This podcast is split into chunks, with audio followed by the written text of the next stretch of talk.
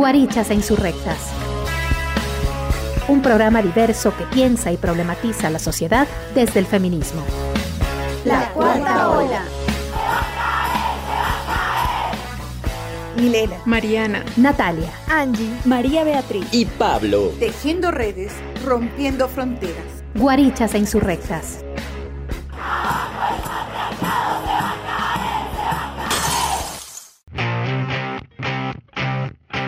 Volvernos a encontrar en guarichas de insurrectas, andamos navideñas, pero como hemos venido diciendo, siempre pensamos en una Navidad feminista.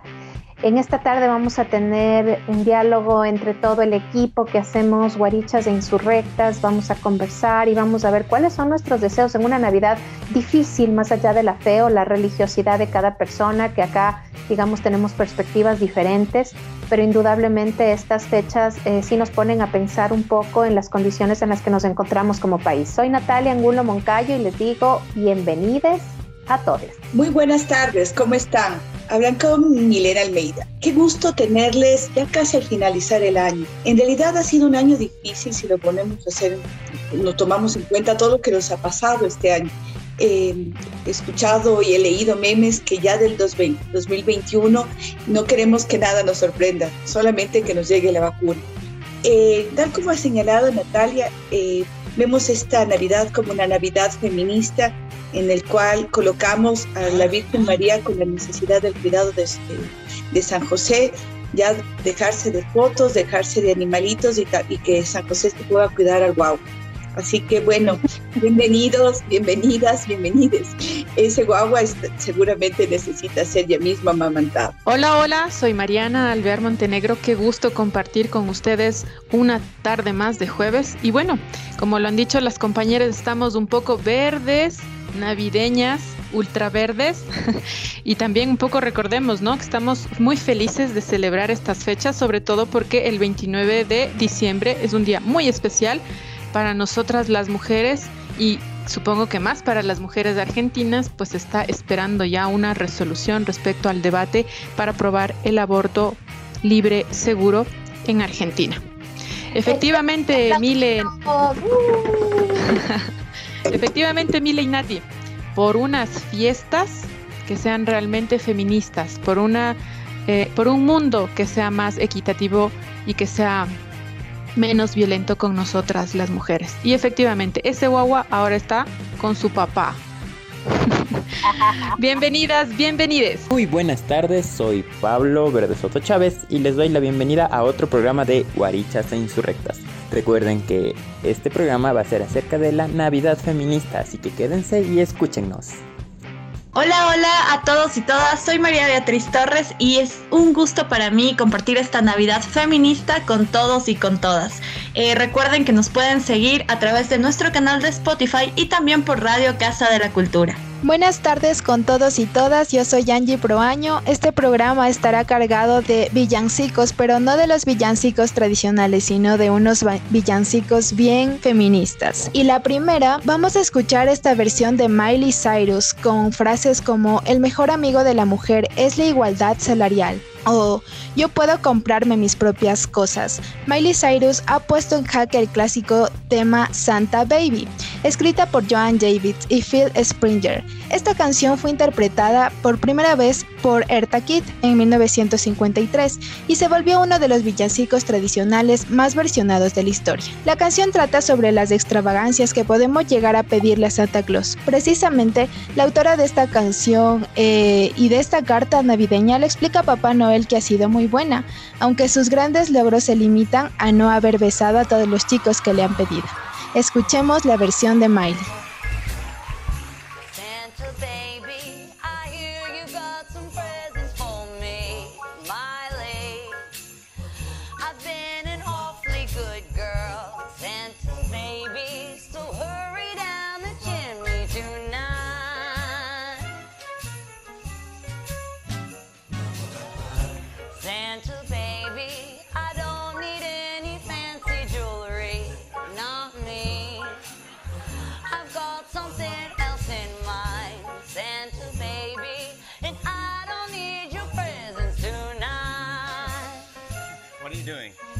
Could update the lyrics. Right, but I didn't think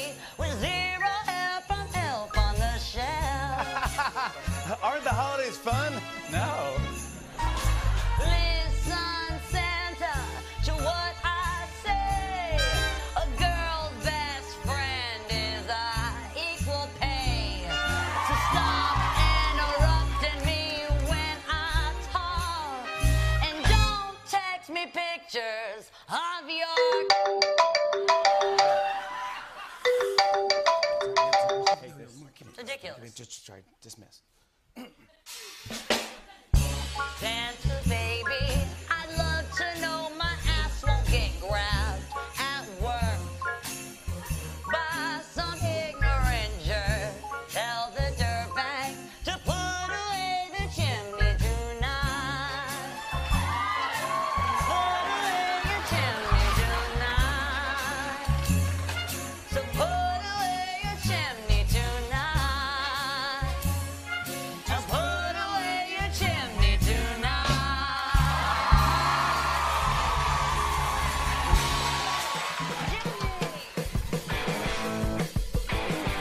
Opiniones diferentes, críticas y conscientes, opiniones de mentes insurgentes.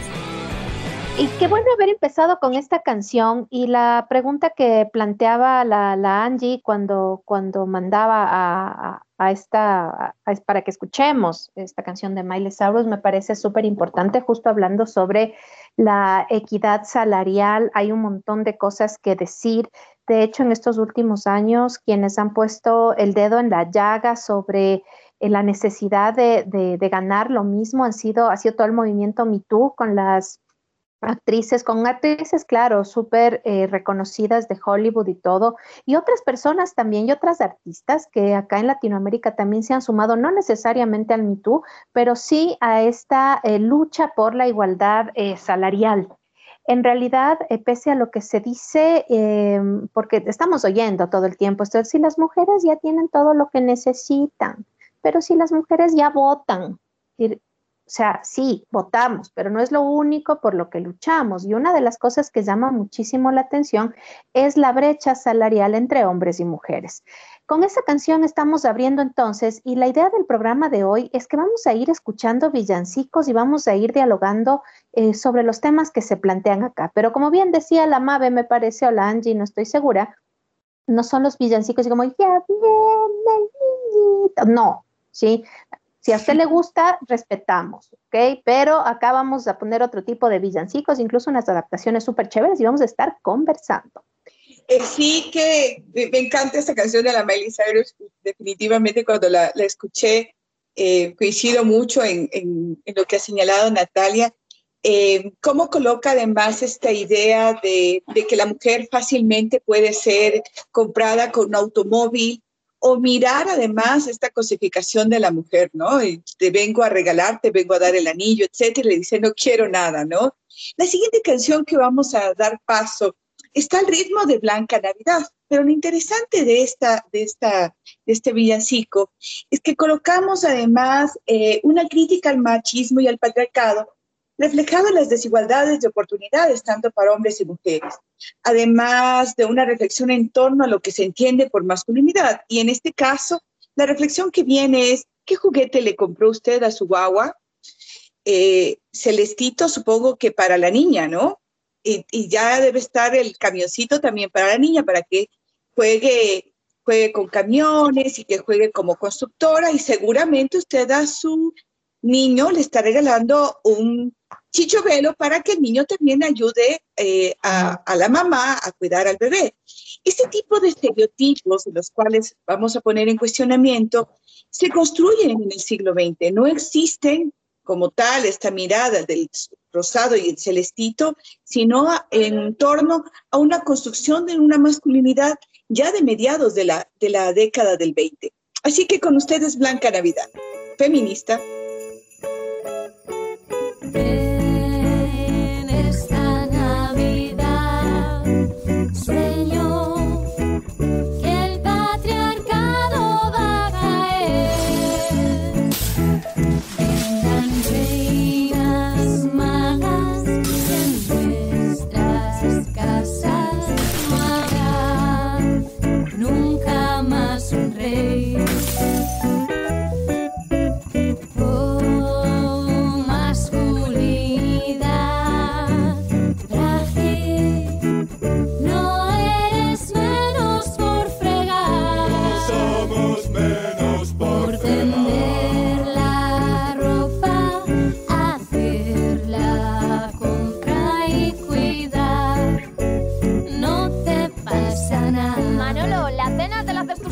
Bueno, en referencia a cada canción vamos a, a poner un momento de debate.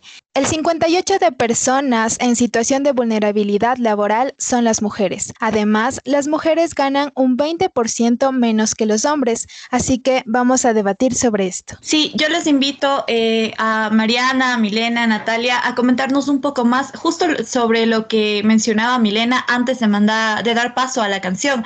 Y era sobre todo sobre esta vulnerabilidad laboral en la que nos encontramos las mujeres y cómo creen ustedes que ha cambiado esta vulnerabilidad laboral o si nos pueden contar desde su propia experiencia, ya que son mujeres empoderadas y mujeres que ya han tenido bastante paso en lo laboral. ¿Cómo ustedes se han sentido ante esta situación? Bien, luego de escuchar esta canción, eh, bueno, tengo muchas ideas en la cabeza y sobre todo lo que dice Mabe, somos mujeres que tenemos como mucha experiencia, tal vez tenemos muchos años ya y hemos vivido varias cosas. Em, este, este tema del techo de cristal y el suelo pegajoso que lo abordábamos en algunos, lo hemos trabajado en algunos programas, eh, nos han dejado como algunas preguntas de inquietudes, ¿no? No necesariamente por ser mujeres, entre comillas, digo, ¿no? Las mujeres profesionales, las mujeres autosuficientes, las mujeres que no dependemos económicamente de nuestros compañeros o parejas, eh, significa o podemos entender eso como igualdad.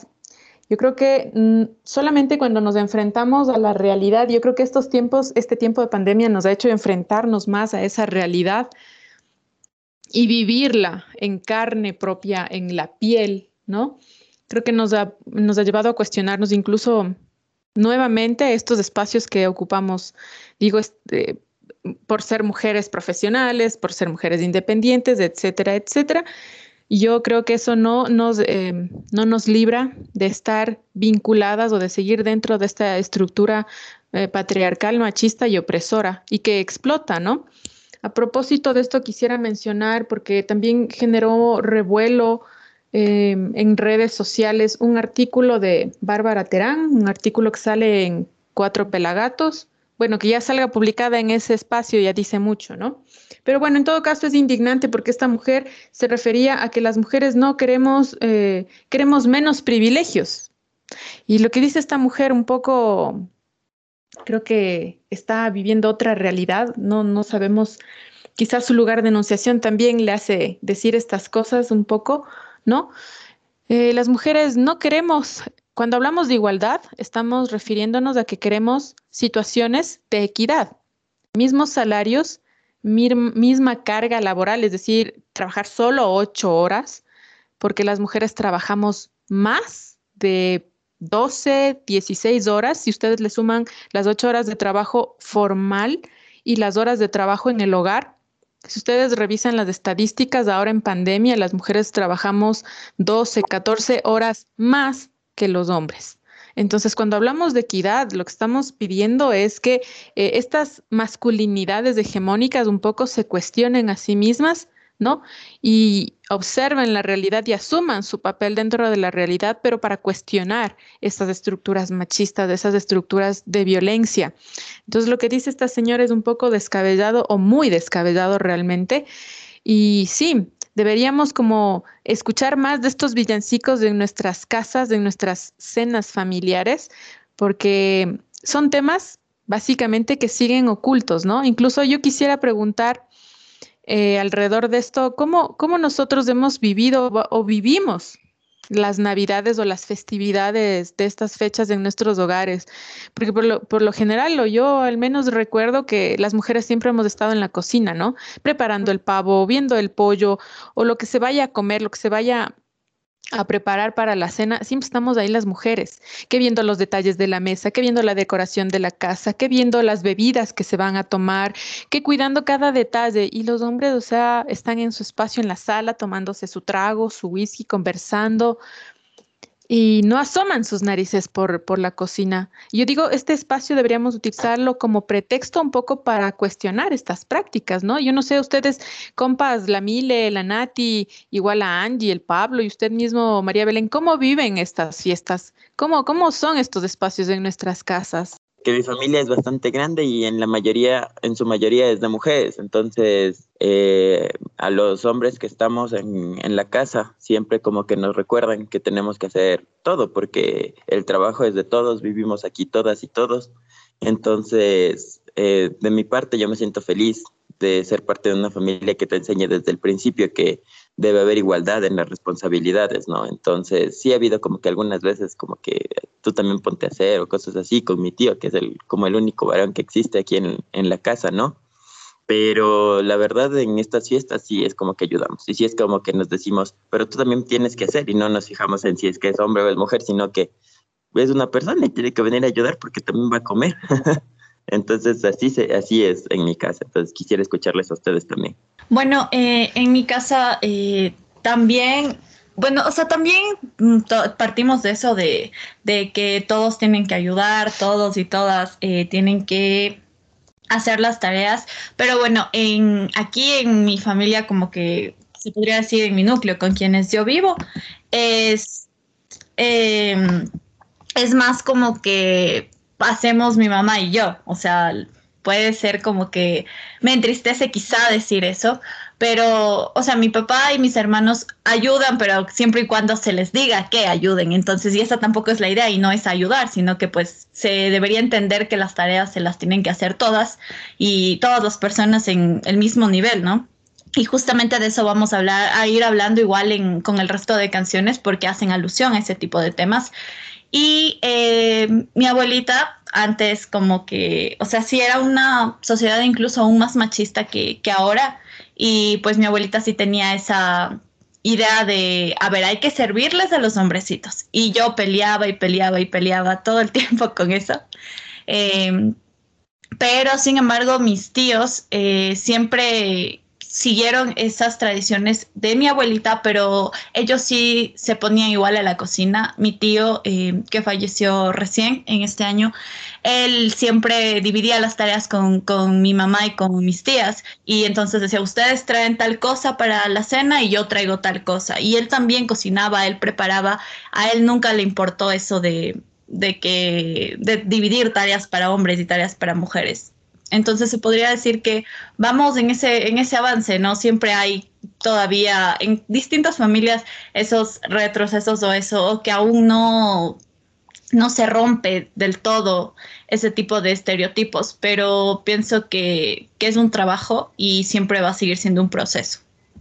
Yo, yo, quería decir que eh, no es solamente, aparte de todo el trabajo operativo, logístico, la cocinada, la lavada de platos, todo lo que hay que hacer, está también la carga emocional, es decir, algo que me voy dando cuenta y que no sé si ha cambiado mucho, porque por un lado estamos diciendo, sí, ya va cambiando, los hombres en algunos casos ya se ponen a hacer las cosas que les toca, porque no es ayudar, ellos también van a comer, ellos también van a disfrutar, entonces no es, no es que gracias por su ayuda. Pero hay una cosa en la que no sé si hemos cambiado mucho y es en la organización de las reuniones.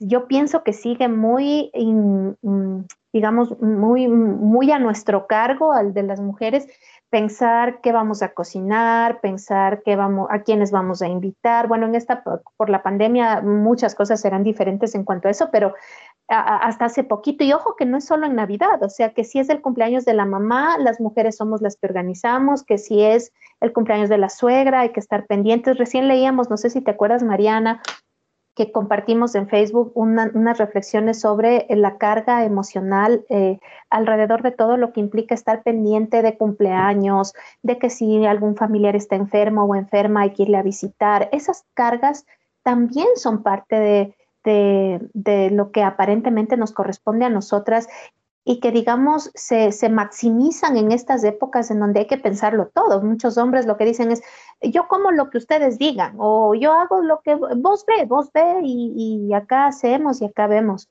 En, y, y, eso también es duro, porque to, todo lo que implica esta organización, la compra de la, de la comida, los regalos, si es que va a haber regalos, etcétera, todavía yo pienso que sigue estando muy a nuestro cargo. En efecto, tiene que ver además con una dimensión de, de iniciativas, ¿no? En las que la persona eh, no hace por propia voluntad o por creatividad o por una acción que, que le provoque hacer, eh, levantar un plato o hacer la comida o ponerse a preparar eh, parte de, de, lo que corresponda, ¿no? Es decir, tú haces el arroz, yo hago la ensalada, eh, lavo los platos sino que está pensado en que la persona, que, que, la mujer le diga qué tiene que hacer, cómo preparar algo, dónde encontrar el cuchillo, dónde está la tabla, y aún así, eh, frente a esto, sentirse que es la persona más ayudadora del mundo. Cuando la idea que creo eh, importante es cambiar este concepto de ayuda, es, un trabajo colaborativo, es un trabajo en conjunto, es un trabajo que nos corresponde hacerlo a todas, a todas, a todos en la casa y que les digo, por ejemplo, en mi experiencia personal, ha costado muchísimo, ¿no? Eh, es, hay como una visión en la cual eh, inclusive he notado cuando, cuando es, hay que hacer eh, esta, esta famosa comida buffet que ponemos para que cada quien se sirva, He notado que, por ejemplo, los hombres mayores, los hombres adultos, mis tíos, abuelos, incluso mi papá, que ha sido siempre una persona que, que ha logrado dividir ciertas tareas en la casa y ser parte de esto, pero el momento que tienen que eh, él servirse su comida no lo hace. Y entonces eh, siempre lo hemos reflexionado, ¿qué pasa con esta idea de ser, de que alguien más le sirva? Y ese rol eh, de alguna manera nos ha colocado a las mujeres en ciertas tareas que los vemos tan naturalizadas que eh, cuando vemos que nada pasa, cuando todo está frío, cuando todo, nadie tiene la iniciativa de hacer la comida o de servir, nos ponemos inmediatamente como en agencia, ¿no? En, en, en rápidamente quién hace cada cosa o distribuimos el trabajo. A mí me parece que es también un tema de que debe haber una acción de iniciativa y que no te pregunten, a mí me, realmente me coge los cabellos cuando me preguntan, ¿y ahora qué hago? yo muero te de rompen los ovarios, te rompen los pero, ovarios. Se rompen los y ahora que ayudo, y digo, no me están ayudando, no me muero, me, me, me, me molesta mucho. Así es, eh, en mi casa creo que un poco como que en las nuevas generaciones sí se ha roto porque eh, mi primo estudió para chef, entonces él es el que prepara la cena de Navidad, la cena de, del fin de año, pero como que todo se divide como en grupitos para ir haciendo las cosas. Igual, eh, todas las mujeres son las que le deben ayudar a mi primo y las generaciones, como decir, de antes nuestra, eh, sí, ¿no? Pues no, no ayudan en nada que tenga que ver con la cocina o de arreglar el lugar donde vamos a estar todos, sino las mujeres y los hombres sí, sí se quedan así como que sentados y así, pero mis primos, como que la nueva generación, sí, sí han tratado como que de erradicar ese tipo de acciones. Ellos van a la cocina y todo, pero eh, pienso que sí, o sea, pienso que, por ejemplo, mi papi también sí tiene como que bien, o sea, bien planteada esa idea de que no puede servir a, a otras personas o como que involucrarse en la cocina cuando llega del trabajo porque dice yo ya llegué trabajando y, y a veces es como que, bueno, sí, sí, es verdad, pero sí, sí nos causa bastante molestia con mi hermana cuando nos dice, pero yo por qué voy a estar sirviendo o algo así. Entonces, bueno, hemos tratado de, ir cambiando esa mentalidad y, y creo que, que, ese es nuestro trabajo como, como feministas y como futuras generaciones también. Totalmente, totalmente. Vamos a ir a otra canción. Hemos, hemos hablado harto sobre esta parte Yo solo quería cerrar diciéndoles que en todo el mundo todavía las mujeres ganamos un 23% menos que los hombres, no, ojo, según datos recientes. Bueno, vamos a escuchar una canción, Navidad Feminista, hace alusión al pensamiento machista por parte de este partido político de España, Vox, un IUC y se rechaza toda forma de violencia por parte de quienes dicen ser nuestros representantes. Además, esta canción coloca algunos temas importantes sobre los estereotipos y los roles de género asignados a hombres y mujeres, ¿no? Todo esto que se defiende desde grupos antiderechos, en donde todavía se sigue pensando que hombrecito es Mujercita es Rosita las mujeres, Celestito al varón. Vamos a escuchar y luego vamos a conversar sobre todos estos estereotipos que todavía están muy presentes y que esta cosa del Vox lo, lo coloca permanentemente. Mira, mira, mira cómo Vox mitamos, con tanto machismo nos atragantamos.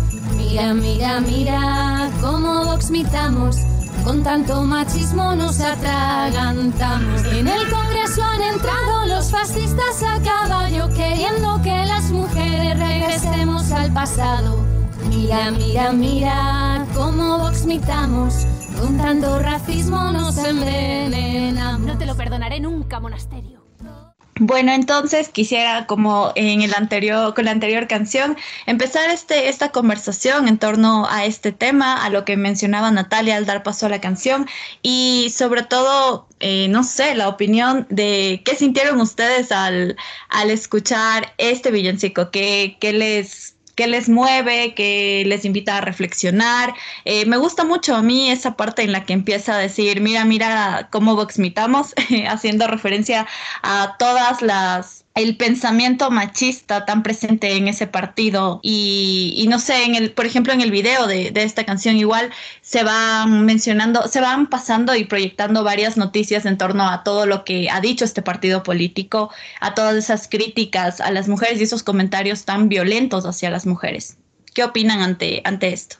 Yo quiero pedirle, si me escucha el señor Mark Zuckerberg, que tiene ya tantos años de Facebook que por favor coloque una opción me vomito cada vez que escucho este tipo de, eh, partidos políticos como Vox. Solamente eso era un tip, era, no sé si es propaganda, una acción, un SOS, algo, pero necesitamos una opción. Yo me vomito. Bueno, vamos a dar paso nuevamente al momento de debate. Después de haber escuchado este villancico, sentimos que esta situación también la hemos vivido en nuestro país, cuando los políticos reflejan claramente su machismo en, en todos sus discursos. Un ejemplo claro de esto fue con Guillermo Lazo, cuando expresó que la chica tiene que arreglarse bonito y cuando esté bien vestida y bonita, eh, consigue novio. Bueno, a propósito de lo que dice eh, la Angie, y, lo que estamos viendo en este, o escuchando y viendo en este villancico, es supremamente grave, ¿no? Porque se supone, entre comillas, que estos representantes políticos o esta clase política que está ahí como para trabajar por los derechos de la ciudadanía, de los hombres, de las mujeres, de las niñas, los niños, los adolescentes y la tercera edad, resulta que son personas tan nefastas, y digo tan nefastas por la clase política que tiene nuestro país. Es decir, allá en España Vox es como lo, más guacala que pueda tener España, pero acá en Ecuador no tenemos un solo partido, sino que diría yo que todos los partidos políticos de nuestro país son ultra machistas, ultra conservadores y ultra violentos. Ultrajan a las mujeres, las utilizan, las cosifican, las objetualizan, prostituyen, la imagen, la imagen femenina de las mujeres que militan en sus partidos y movimientos políticos. Solamente recuerden así como de los tantos episodios bochornosos que tenemos en la historia política de nuestro país. Recordemos en 2014 cuando se había propuesto por primera vez a discusión y a debate el tema del aborto en el COIP, ¿no? que se estaba discutiendo en esa época para aprobarse. Eh, tres en ese momento, asambleístas, Paola Pavón, la Marcela Guiñaga y la otra um, asambleísta, se me va el nombre, perdón, es de Cuenca, la Roxana, Roxana, ah, perdón, se me va apellido. Eso, gracias, la, la, Roxana Alvarado.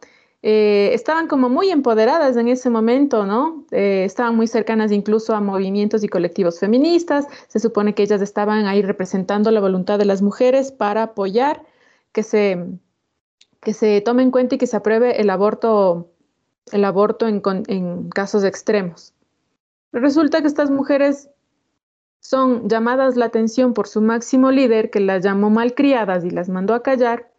Y un par de días después estas mujeres se levantan y se reconocen, lo dicen públicamente, dicen, me reconozco como una sumisa.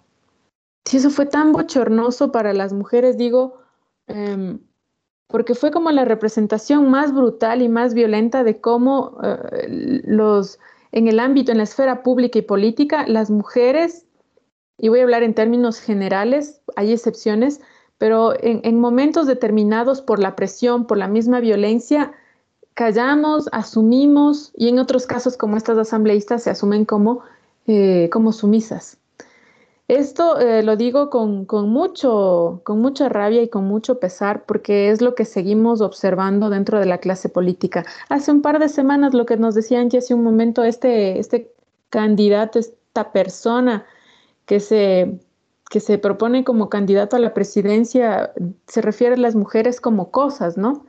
Y hace una, una analogía ahí muy absurda para hablar de la economía ecuatoriana y si las mujeres se arreglan, entonces consiguen novio, entonces la, la, economía hay que tratarla como mujer, o sea, hay que presionarla, hay que adornarla para que se pueda vender. O sea, casi, casi incluso cayendo en un espacio, diría, como de prostitución como objeto que se usa, que se consume y que se vende al mejor postor. Yo creo que nosotras debemos ser como muy, muy, muy cuestionadoras de estos espacios, ¿no? Porque, claro, esto lo vemos hacia afuera, los partidos políticos, en los medios de comunicación, pero ¿qué pasa al interior de nuestros hogares, de nuestras familias? Yo creo que sigue sucediendo lo mismo, ¿no? Cuando nos mandan a callar porque no entendemos, cuando no nos permiten participar de conversaciones así muy álgidas, políticas, económicas, porque no entendemos, porque no sabemos, o porque nuestro espacio es la cocina, porque nuestros temas de conversación tienen que ser la familia, la cocina, los hijos, etcétera.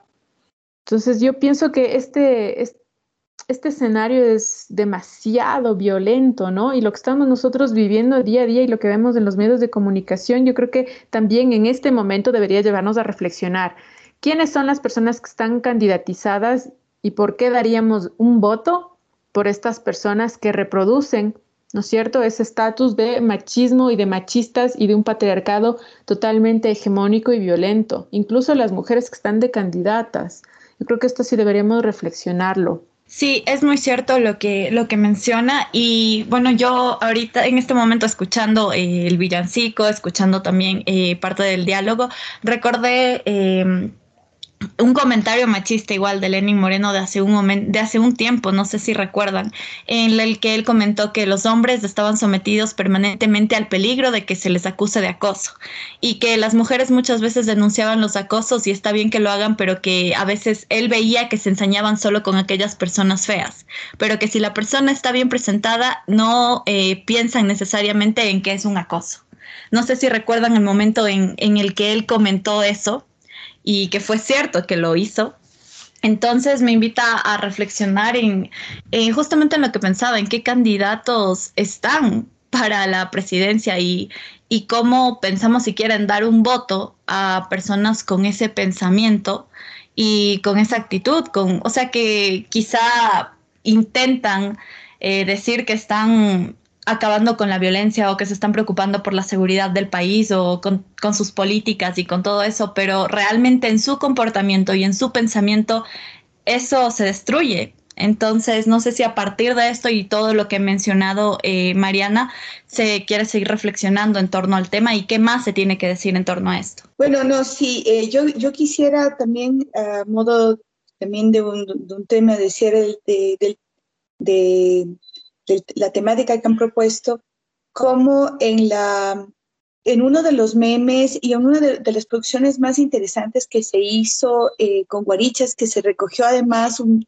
un tema de una estudiante que había hecho un proyecto sobre las frases que dicen los presidentes. Sigue estando permanentemente, se publica las frases que había dicho en su momento eh, el presidente de Chile, eh, lo que se había referido eh, desde diferentes instancias políticas autoridades máximas que refieren a la mujer con, eh, eh, de una manera cosificadora, ¿no?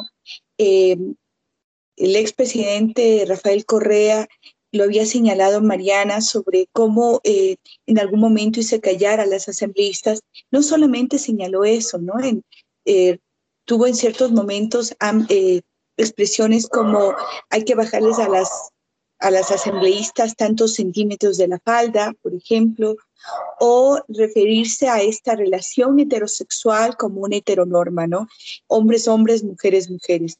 Así que sí, eh, hace un momento hablaba eh, de que pedía urgencia una, una opción eh, de opinión que me vomito sobre, sobre estos comentarios dados por Vox o como lo que sucede actualmente entre varios candidatos, sí, es, es horroroso, como no cuidan su lenguaje y sacan lo peor de sí, especialmente en estos momentos en los cuales reafirman además su sexismo, su homofobia eh, y, sobre, y, remarcan eh, de manera conservadora como una forma de buscar votos.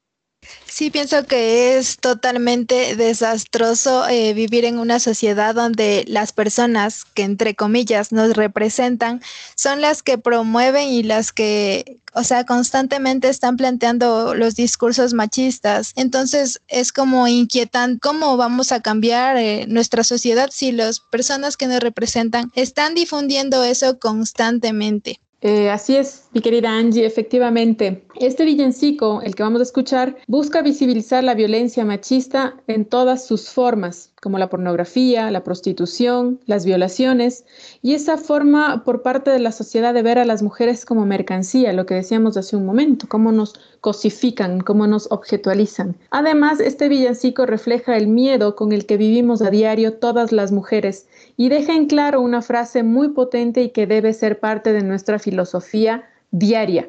No es no. Todas las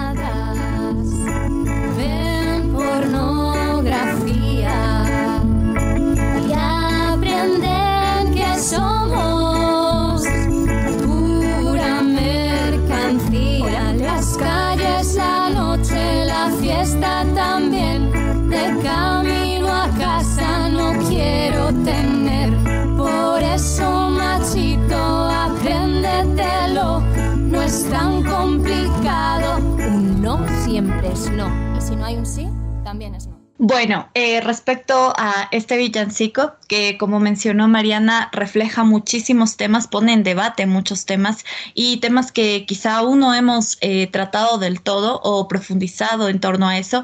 Eh, tenemos un dato en este momento de debate, en este nuevo momento de debate, y dice así, en julio de 2019, las autoridades revelaron que entre enero de 2017 y julio de 2019 hubo un total de 332 víctimas de trata de personas en el país aquí en Ecuador. Entonces quisiera empezar esta conversación en torno a este dato, pero también en torno a cómo este tipo de situaciones están generando todo ese miedo en nosotras. No sé si recuerdan ese momento... Eh, de conversación que tuvimos hace algún tiempo en el que expresábamos esas situaciones de miedo por las que hemos tenido que atravesar. Entonces pienso que ahorita sería bonito compartir eh, este tipo de experiencias en torno a esta temática. No sé quién quisiera empezar.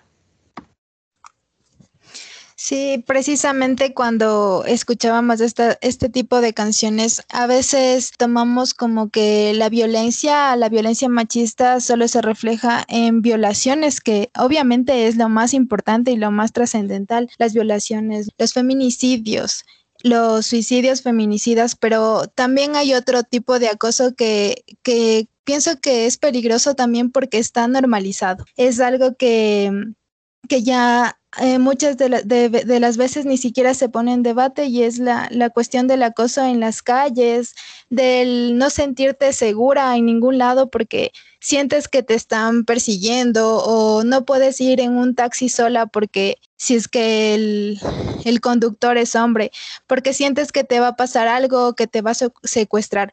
Recientemente en redes sociales, una chica eh, se había subido en un taxi y el el conductor empezaba a hacer llamadas, pero ella lo sentía como un momento como que él estaba hablando en palabras clave, así pidiendo una orden de comida. Y en Estados Unidos se había eh, difundido que era una nueva forma de secuestro hacia las mujeres, que los, las nombraban como, como un tipo de comida, como una pizza, una hamburguesa, así, y posteriormente las secuestraban. Esto sucedió en Argentina y la chica, o sea, se aterrorizó tanto que se bajó de inmediato del taxi, lo publicó en sus redes sociales, en, la, en esta nueva plataforma TikTok, eh, contando su experiencia llorando. Y esto fue causa de muchas burlas de, los hombres, diciendo que nosotros somos exageradas, que a todo lo vemos como un acoso, o sea, minimizando totalmente, cosa que, que, puede que en ese momento no haya sido cierto esto, pero es como una realidad que le estamos viviendo constantemente y que no debería ser así de minimizada. Coincido totalmente con la, con la Angie cuando menciona que a veces desde afuera nos ven a las mujeres como exageradas, ¿no?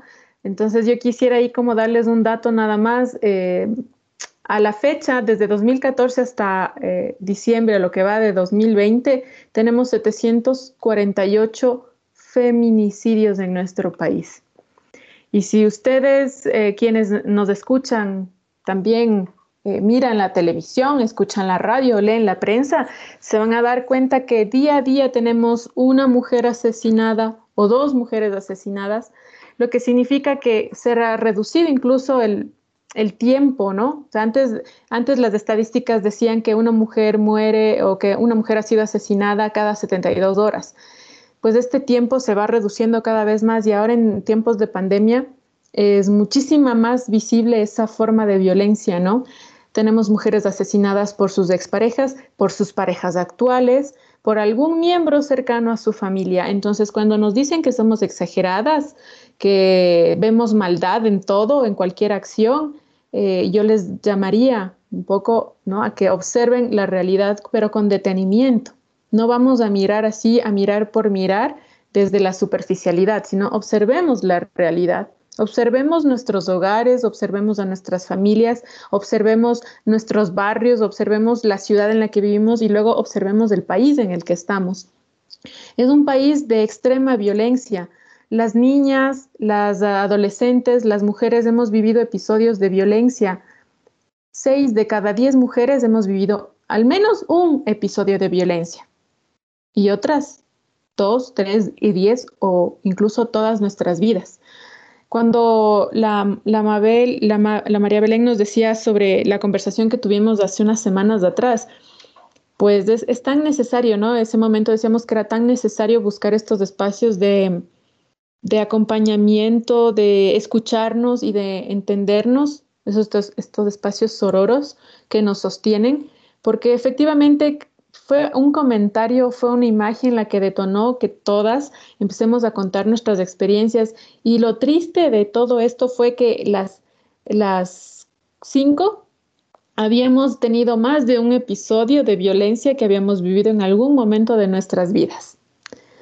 Yo, por ejemplo, les contaba que cuando vivía sola, yo me bajaba del bus y para caminar a mi casa eran como dos o tres cuadras, yo sacaba las llaves de la casa y me las ponía entre los dedos, ¿no?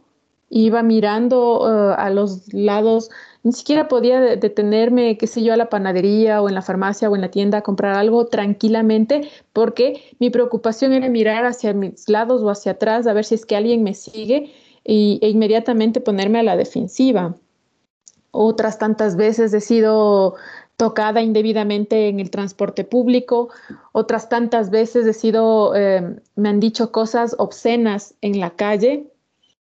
Entonces decíamos como qué turro, qué triste y qué indignante que hayamos tenido que vivir estos episodios y que cuando nosotras protestamos o nos quejamos o cuestionamos la violencia que vemos en los medios o que vivimos, ¿no es cierto?, que presenciamos, entonces la gente nos dice que estamos locas, que vemos cosas donde no hay nada, que somos exageradas, porque por un piropito, una palabrita ya nos quejamos, que somos como unas uh, histéricas, ¿no? Que salimos a rayar las paredes, salimos a gritar, que nos desvestimos en la calle para solamente para llamar la atención. Es decir, no hay un, no hay un proceso de comprensión mucho más profundo de cuán, dolo- cuán, cuán doloroso es para nosotras recordar o rememorar. Y yo particularmente les digo, yo tengo eh, muchas mujeres en mi vida, ¿no? Pero de la que más temo sería, por ejemplo, de mi sobrina, que es la más pequeñita, de mis dos sobrinas. Son las más pequeñitas. Y si yo me pongo a pensar que si yo no hago algo ahora, pues a estas nenas les va a pasar lo mismo quizás, y espero que no, podría pasarles cosas más dolorosas de las que a mí me han pasado.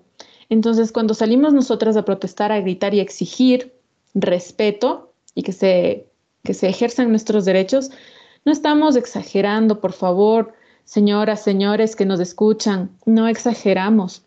Estamos simplemente exigiendo que la sociedad se transforme y cambie para generar mejores condiciones de vida para nuestras nenas, nuestras hijas, nuestras sobrinas, nuestras hermanas, las nietas, etcétera. Porque finalmente eh, lo único que les podemos dejar es eso, ¿no? Una sociedad o un espacio mínimamente seguro. Sí, hay cosas en las cuales eh, sentimos en nuestro cuerpo, ¿no? Es como, como esta idea de, de, de que llevamos un sensor del miedo y esos miedos que nos, mm, con los que transitamos, con los que caminamos, nos lleva a que tomemos precauciones sin darnos cuenta. Llamar a alguien para decir que estamos yendo a la casa, eh, tomar la foto de la placa si tomamos un, ta un taxi, eh, decirle a la amiga si salimos a una fiesta, llámame en 10 minutos. Son como ámbitos eh, que, que, los hemos también incorporado en nuestra cotidianidad. ¿no? Eh, no estamos seguras nunca y solamente para contarles una anécdota, mis hijas están, están haciendo un curso de kickboxing justo frente a la casa, ¿no? Es, solamente tiene que, tienen que cruzar la calle. Además es una calle no transitada y, y no habría problema.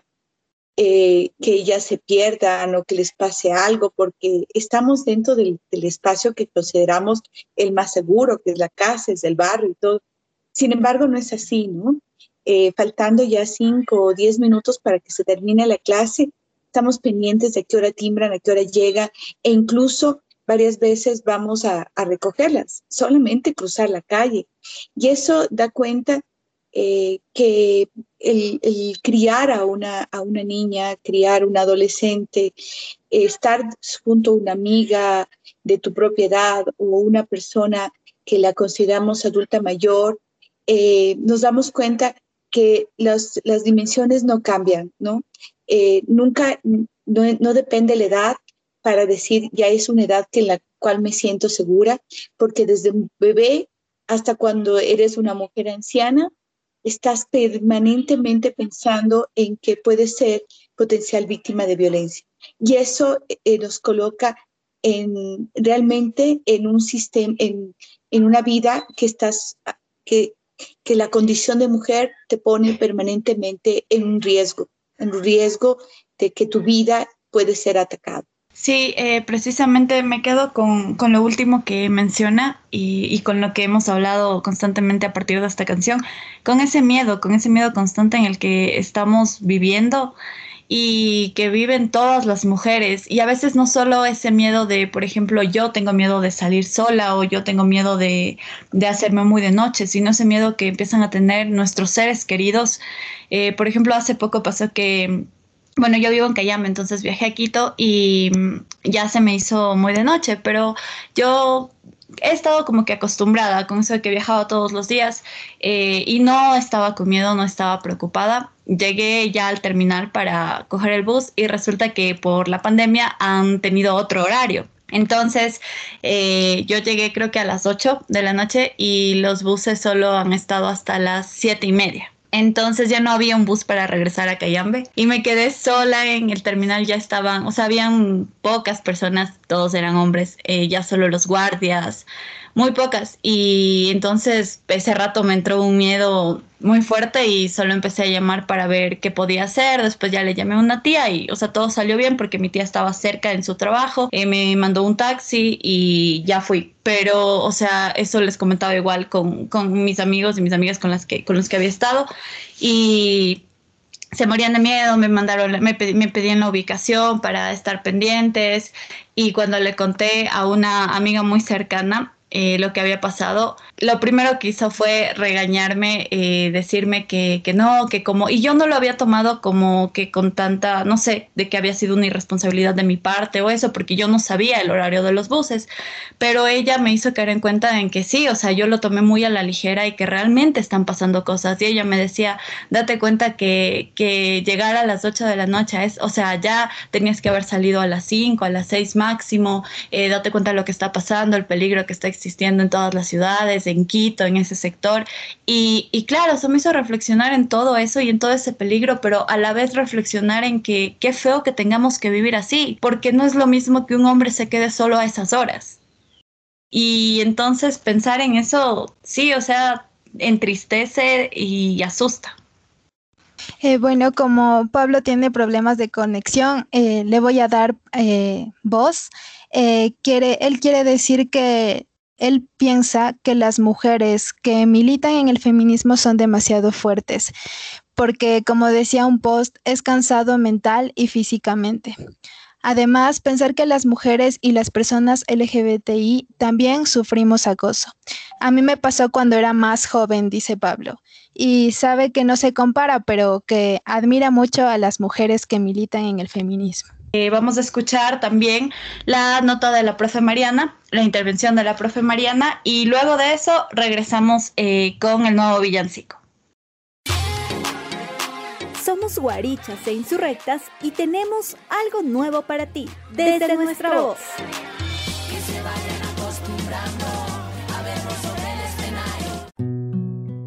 Hola, hola. Esta semana en nuestro segmento Desde Nuestra Voz quisiera proponer ahí un temita de conversación a propósito de la coyuntura en la que estamos. Quisiera hablar un poco sobre la familia, la Navidad y la pandemia. Bueno, ahí como proponer algunas reflexiones a propósito también, escucharles, leerles a quienes nos eh, siguen semana a semana en estos programas. ¿Cómo están ustedes viviendo estas fiestas o este tiempo, sobre todo en este momento de pandemia? ¿Cómo lo estamos asumiendo? ¿Cómo lo estamos sobrellevando? Quizás se haya convertido estas fiestas, este tiempo festivo de festividades, quizás se ha convertido en un momento eh, bastante triste, ¿no? Porque en otro, en otro momento fuera de pandemia quizás era como el momento más divertido de todo el año por las cenas, el encuentro con los amigos, con la familia, incluso ver a la familia después de tanto tiempo era como un espacio muy chévere de intercambio, de compartir, incluso con los conflictos propios que podrían haberse ocasionado por los diferentes puntos de vista y cómo celebramos, ¿no? Cada familia cómo celebra estas fiestas o cómo las entiende, cómo las asume. Nosotros, por ejemplo, las entendemos o las asumimos desde el no comprar obsequios, es decir, desde el no consumo más bien tratando de compartir con la familia más bien y generar espacios o momentos agradables para compartir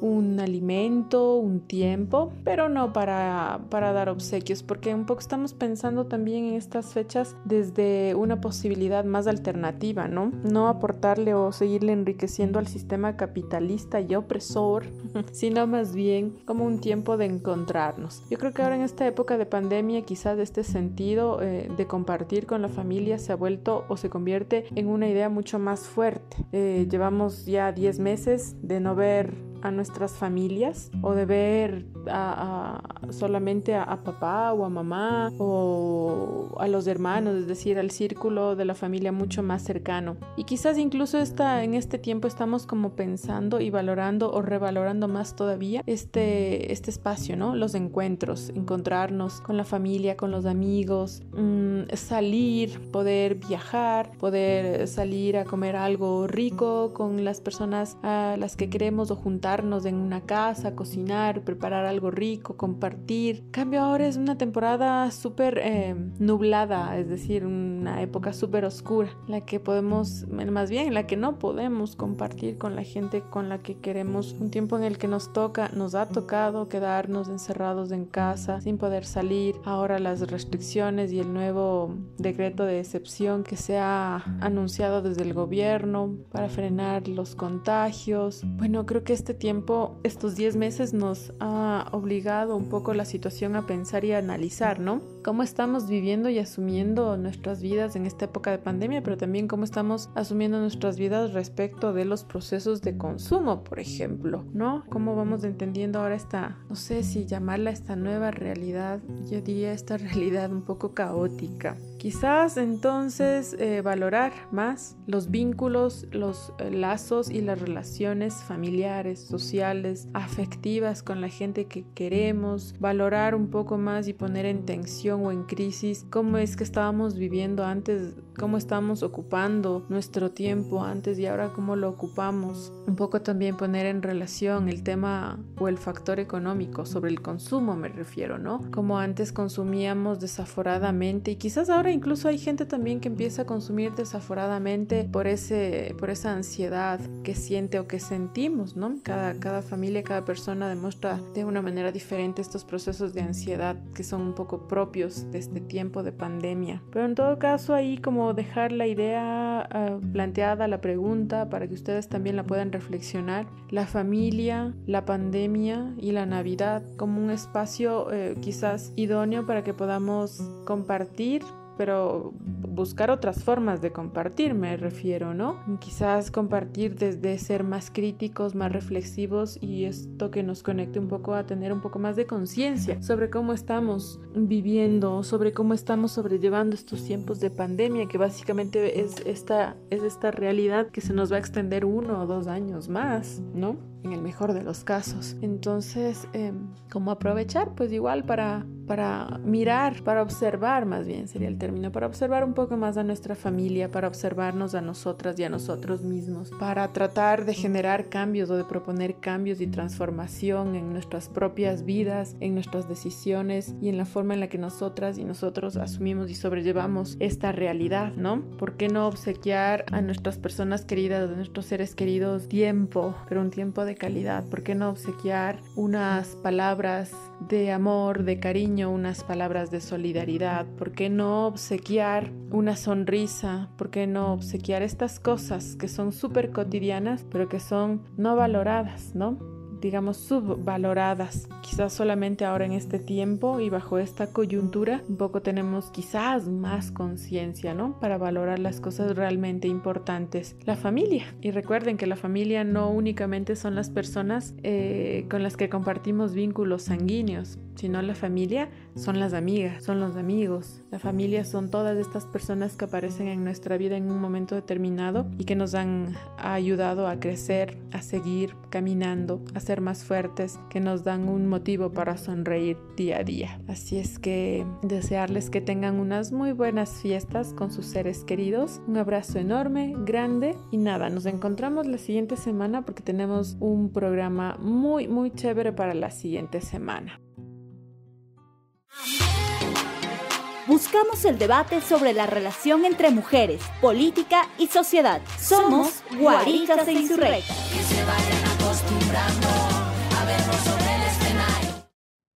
Luego de haber escuchado eh, esta nota en torno a la Navidad, familia y pandemia, eh, que llegó gracias a Mariana, y toda esa reflexión que ha estado haciendo eh, durante este tiempo en torno a la maternidad, eh, con muchos temas interesantes y que tocan directamente a las mujeres y a todo su entorno, damos paso a una nueva canción para llegar a un nuevo debate. La canción Baby It's Cold Outside ha sido prohibida de varias emisoras de radio que dicen que incita a la violación. La canción ganó el Oscar y la hija del compositor ha dicho que solo habla de un flirteo entre una pareja. Escuchemos, analicemos y sumémonos a este debate.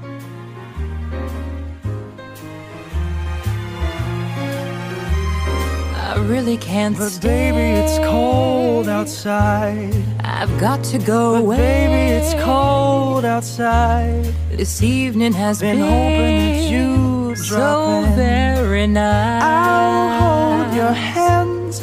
They're just like My mother ice. will start to Beautiful, worry. what's your My hurry? father will be pacing the floor. Listen to the fireplace. So really. I'd better Beautiful, scurry. please don't But maybe just half a drink Put more. some records on while I The neighbors might think. Baby, it's bad out there.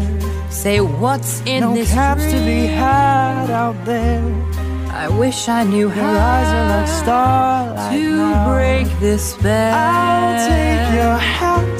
Your hair looks swell. I ought to say no, no, no, sir. if I move in At closer? least I'm gonna say that I What's the sense in tried. hurting my pride? I really can't stay. Baby, don't hold out. Oh, but it's cold outside.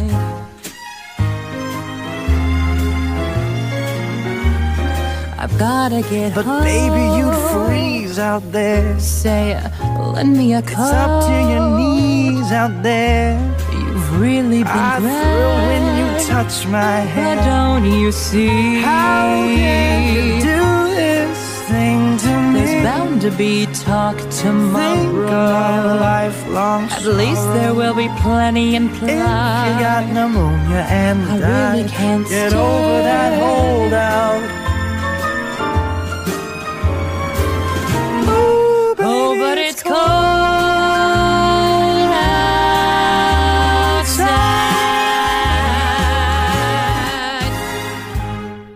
Me inquieta bastante saber qué opinan al respecto. En varias líneas la letra se trata de que el hombre no le deja a la, a la mujer irse, ella quiere irse de la cita que, que habían tenido. Eh, en cierto momento incluso le pregunta que qué tiene la, la bebida, eh, como dando a entender que, que le estaba drogando, ¿no?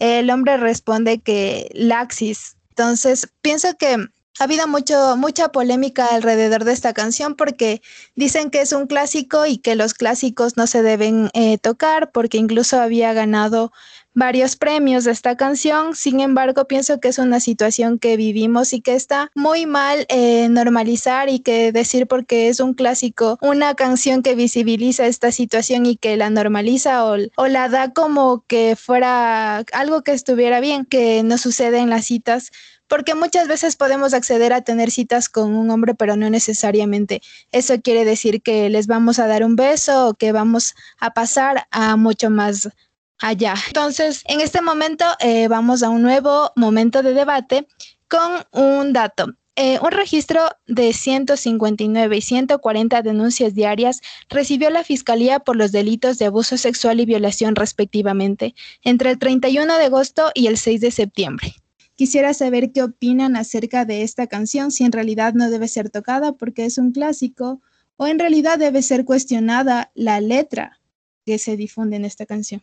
So- Sobre lo que ha señalado Angie, es uno de los temas que siempre me he cuestionado, ¿no? Eh, y que tiene que ver especialmente con esta forma de filtreo de la, de la, de que estás, el enamoramiento es como una droga, ¿no? Y me suenan mucho estas metáforas, ¿no? Cuando dices estoy enamorada, estoy enloquecida, estoy como drogada. Y me da la impresión de que estos usos de narcóticos y de, y de licores eh, no han sido utilizados eh, de una manera tan ingenua, ¿no? Sino que eh, tenía, eh, tenía una finalidad, sobre todo de, de llevarle al, al cielo supuestamente a la persona eh, con, con no necesariamente con las palabras bonitas o con, el, o con la forma en que el enamoramiento se da.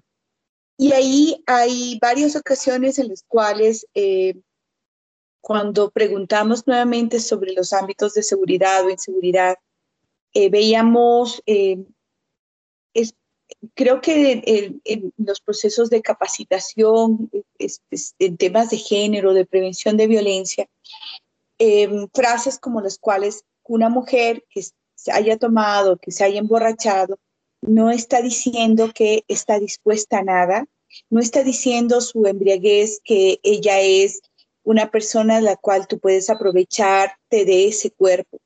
Y la pregunta lo mismo se haría con hombres que eh, se han quedado borrachos o que eh, han tomado drogas y demás y que están en una reunión, no necesariamente ese cuerpo está diciendo que va a ser violado, pero ¿por qué sí razón las mujeres? Y entonces ahí está dado incluso en la jerga masculina eh, de muchos jóvenes, como decir, mira, eh, hay ciertos usos de, de, drogas para que ellas se exciten más, o, por ejemplo, cómo hacerlas que ellas estén más fáciles, más dispuestas, más disponibles. Y esa es una forma bastante grave en la cual la violación no está dada. No es una relación consentida, no está dada en términos de que la persona haya aceptado esa, ni siquiera eh, le conoce a la persona que está proponiendo tener un acto sexual. Entonces ahí eh, es necesario poner los ojos, ¿no? Poner claramente los ojos de qué se trata, de qué, de qué, de qué acción se está cometiendo, porque esto que ha sido también naturalizado en las relaciones, especialmente en grupos en los cuales se convierten en manadas, donde no solamente es la una persona la que aprovecha, sino que son todo el grupo. Eh, recordemos lo que pasó hace algunos, ya dos años, eh, después de uno de los de los festivales de Pamplona cuando se violó a una mujer en manada y entre las cosas que se dijo, fíjense, en una corte, eh, era que esta, la mujer no se opuso, que no puso oposición, entonces le gustó. Ella sí estaba de acuerdo porque nunca gritó, nunca, nunca dijo nada, nunca puso alarma a las personas que estaban cercanas. Entonces, cuando, ah, cuando vemos muchos de estos ámbitos de fiesta, de fiestas, que son fiestas públicas, que son cantonales y demás, eh, sí creo que es importante poner las alertas en aquellas cosas que hemos colocado como, como normales, naturalizadas, el filtreo a través del, del uso de drogas o de, o de alcohol, o cuando vemos a una persona que está susceptible a porque está inconsciente, porque no puede, porque no puede rechazarlo, porque no puede gritar. Eso es uno de los temas que les digo a mí me siempre me ha preocupado mucho, ¿no? El, el, el cómo se cómo se banaliza las, las, las, formas de violencia, ¿no? Sí, concuerdo absolutamente con lo que ha dicho um, Angie y con lo que ha mencionado Milena también. Es decir, cómo nuestra propia palabra es irrespetada, ¿no? Cuando nosotras decimos que no, nunca se entiende ese no como un no, sino quizás es como un sí, que esta persona tal vez dijo no, pero en el fondo quiere decir que sí, entonces voy a seguir insistiendo, voy a seguir eh, acosando incluso, voy a seguir eh, molestando, irrumpiendo su espacio personal, eh, todo con el afán de conseguir o de lograr mi objetivo. Y mi objetivo es eh, estar con esta persona, con esta mujer, en, en, la mayoría de casos, ¿no es cierto? Cómo esta sociedad y luego esa presión, ¿no? No sé ustedes, compas, cómo lo han vivido. Eh, yo quizás, eh, quizás en algún momento viví estas presiones y en otros espacios he visto cómo estas presiones llevan o nos llevan ¿no? a aceptar amistades, aceptar relaciones o aceptar situaciones que nos están generando incomodidad y malestar.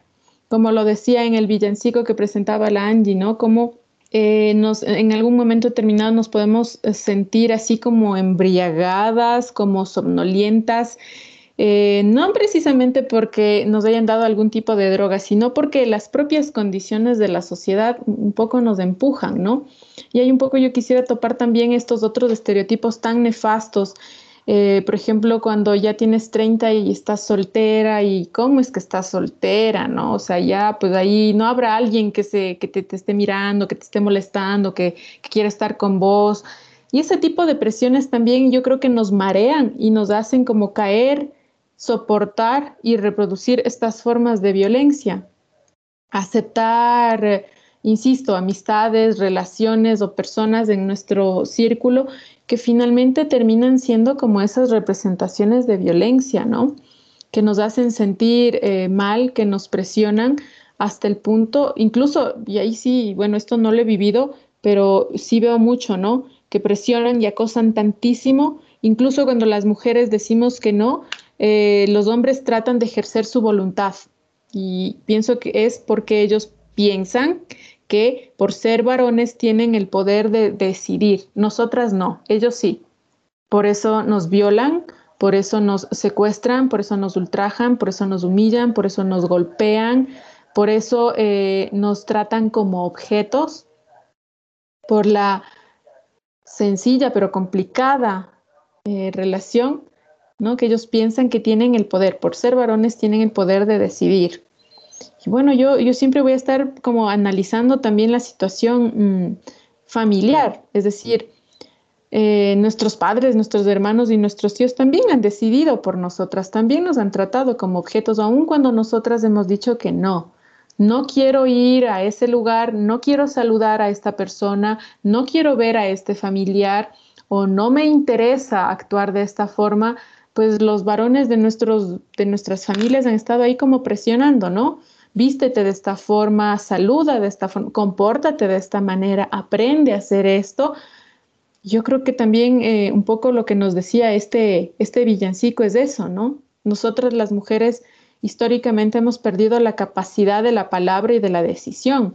Yo sí seguiré insistiendo que totalmente importante que ahora nos estemos reempoderando de la palabra, de la calle, de los espacios de los que antes fuimos eh, expulsadas o fuimos eh, sacadas violenta y brutalmente, porque sí tenemos la necesidad de pensar, eh, tenemos la necesidad de hablar, de expresar y sobre todo que tenemos la necesidad de empoderarnos y de empoderar a todas las mujeres que están alrededor nuestro, precisamente para empezar a vivir nuestras vidas, ¿no? Ya no vivir la vida de la madre, del padre, de los hermanos, de las familias que quieren vernos de determinada forma en determinado momento.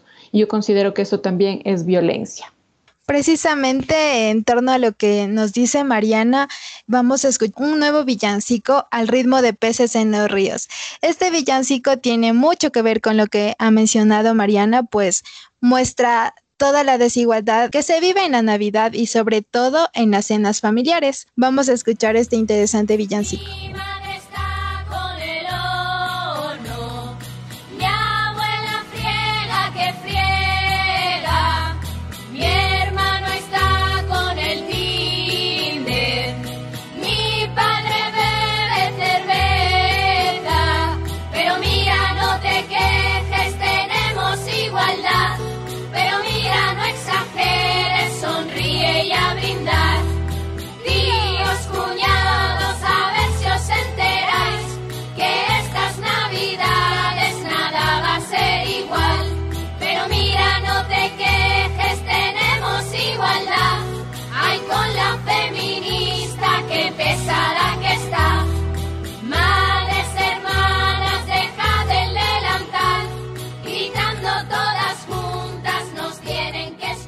Bueno, este villancico se conecta un poco con todo lo que hemos tratado ya en, en este programa. Eh, y se menciona bastante, se hace bastante énfasis en el trabajo doméstico y por eso un nuevo momento de debate. Se conoce que en estas festividades se da un alto pico de trabajo doméstico para madres y abuelas, precisamente eh, lo que habíamos comentado al inicio con la primera canción y todas esas experiencias en nuestras familias, en el comportamiento eh, aún machista que persiste. no sé si hay algo más que quizá precisar en torno a este tema y después pues ya pasaríamos al, al, nuevo villancico, ya que sí hemos tratado también este, este tema ya a lo largo del programa. Lo único que diría es que, bueno, en esta, a partir de lo que ya hablamos hace un momento, eh, que nos revelemos, que consideremos que estas son o, o, son navidades inapropiadas, es decir, hablemos del feminismo, hablemos del sexismo. Eh, y, y, recuerdo un meme que, que, decía, pues si, si no me van a dejar hablar de, de, de, lo que sucede con la desigualdad, entonces no me inviten. ¿Qué quiero decir con esto? Es decir, no hay momento, eh, no, no existe un momento que no sea oportuno, es decir, no hay momento que, en el cual no podamos eh, conversar y hablar acerca de lo que nos afecta a las mujeres. No hay momentos en los cuales debamos callarnos, ¿no? Eh, si eso incomoda, creo que es necesario replantearse seriamente las reuniones, los programas, en los cuales eh, creo que los cambios y los procesos deben darse de manera compartida en la familia. Eso. Así que les digo, incomodemos nomás en estas navidades. Eh, listo, me parece muy buena esa, esa sugerencia. Y, pienso que, que, sí, que no tenemos por qué quedarnos calladas. Igual en, en una canción, no sé si fue justo la que, la que escuchamos, sí, eh, que dice, ay, la feminista, qué pesada está. Y creo que sí, ¿no? O sea, es como que el papel que, que se nos ha dado con, con, los memes y todo, de que, eh, ay, ya, o sea, como que te aconsejan o te recomiendan de que por favor te controles en Navidad o algo así, pero pues si hay algo que es injusto, hay algo que piensas que no está bien, pienso, yo sí soy de la mentalidad de que nunca está bueno quedarse callada. Si hay algo que te incomoda, hay que decirlo y, y si hay algo que te hace sentir mal, hay que decirlo. Bueno, el siguiente villancico va al ritmo de Navidad, Navidad, dulce Navidad. Eh, aquí se describe el deseo de, tener una Navidad feminista y creo que es lo que el objetivo que hemos tenido con este programa, tener una Navidad feminista. Escuchemos.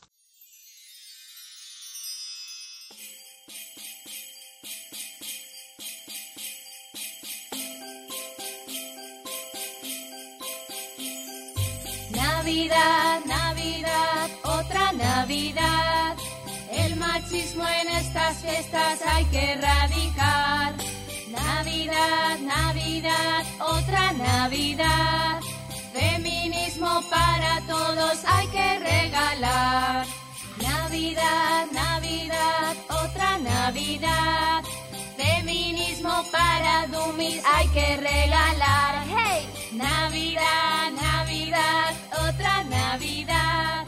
Feminismo, no seas solo es igual. Bueno, eh, primero es un ritmo muy pegajoso de, de este, este villancico, entonces es como que eh, de una ya queda la letra eh, ahí y me parece genial eso. Yo en lo personal ya estoy encantada con esta versión del villancico y en lugar de, de tener el tradicional ya lo tengo este en mi mente y pienso que va a ser mi papel principal en esta cena, cantar y corear mucho esta canción. Entonces vamos al siguiente momento de debate con este villancico. Otro de los momentos machistas que reproducimos en las fiestas familiares es la imposición de estereotipos a los juguetes que reciben las niñas y los niños. Entonces profundicemos más en torno a este tema. Precisamente en, esta Navidad, eh, mi tía nos llevó a ver los regalos y los regalos y bueno, nosotras elegimos siempre ropa y mi hermanita pequeña, ella tiene nueve años, eh, no le gustaba nada de la ropa así como la típica faldita o el vestido rosado y ella le gustaba la ropa que era como más de niño, así y ella decía, ay, quiero ser niño porque como que ellos tienen la ropa más bonita y más cómoda y todo eso. Igual le pasa a mi hermana, ella tiene 17 años y le gusta más como que la ropa de chico, como se podría decir, y pienso que está como que muy mal como estereotipar o que la ropa tenga género. Pienso que, que eso está muy mal porque, no sé, tener esa libertad es bonito también y creo que no podemos seguir reproduciendo. Y recuerdo que ahí mi tía le decía, pero no, eso es de niño, no cojas. Entonces, como que tratar también de romper en, en, esta nueva Navidad eso y creo que sí, con mi hermana sí le decíamos, pero no necesariamente debe ser de niño, eh, pueden utilizar una niña también, entonces pienso que que de a poquito debemos ir como erradicando este tipo de, de, pensamientos. Sí, creo que aquí lo chévere sería justamente ir comentando esas experiencias, ¿no? Si nos ha pasado que quizás se nos ha impuesto algo así o en nuestras, en nuestras familias. Yo como que una experiencia personal no recuerdo, pero recuerdo que justo en clases estábamos hablando hace poco en esto y una compañera mencionó que su sobrina eh, quería un, eh, que para su sobrina ella quería comprarle un carrito de juguete porque a ella le gusta mucho y que en la juguetería le habían dicho que no, que solo hay carros para hombres y que claro, o sea, ella le pareció muy mal que por qué no, es, no hacen también este tipo de juguetes para mujeres, o sea, ¿por qué lo limitan? ¿Por qué le dan un género a un juguete? Asimismo, eh, mi compañero Pablo quiere comentar que debemos eliminar el binarismo. Las festividades pueden servir para incidir en lo que piensan las personas cercanas o nos da miedo usarlo del género opuesto por críticas o que nos vean mal. Las cosas no tienen género, es una construcción social, nos dice Pablo. Bueno, coincido con eh, estas últimas reflexiones de Pablo y también con lo que ha dicho eh, María Beatriz, ¿no? Efectivamente, la ropa, los juguetes no tienen género el género es más bien parte de una construcción sociocultural y como ya hemos visto también tiene hay unos eh, aspectos políticos que inciden también. Entonces, cuando elegimos obsequios o cuando queremos obsequiar algo a alguien, siempre estamos pensando quizás eh, de manera inconsciente en el género, ¿no? Si yo para mi sobrina, ¿qué le voy a dar? Y ahora ella es niña, ya tiene muñecas, ya tiene cocinita, ya tiene platos. Pero realmente creo que no nos ponemos a pensar en, en lo que ella realmente quisiera, ¿no? Entonces yo por lo general lo que suelo hacer es como es preguntarle directamente a ella, ¿qué quieres para que te obsequie? ¿Qué es lo que necesitas? Y un poco motivar también esa, esa necesidad de autoexploración. O sea, por ejemplo, al igual que la, que la Angie con su ñaña, mi sobrina, eh, a mi sobrina le encanta jugar fútbol. Le encanta montar bicicleta, le encanta subirse a los árboles, pero también le gusta jugar con muñecas también le gusta jugar um, con cosas femeninas, pero también le gusta jugar con cosas masculinas. Entonces, digamos que de mi parte y por parte de, de mi familia, un poco, ¿no?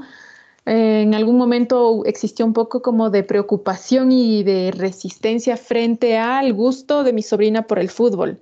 De hecho, es la goleadora cuando, cuando estaba yendo a la escuelita antes de la pandemia, ella era como la, la, la, goleadora de su equipo, por ejemplo, y se ganaba medallas por fútbol y le encantaba estar pateando la pelota. Y en algún momento determinado fue gracioso, digo, para mí, porque mi hermano y mi cuñada eh, empezaron como a preocuparse, ¿no? Como chuta, a ella le gusta el fútbol y ahora, ¿qué será de hacer?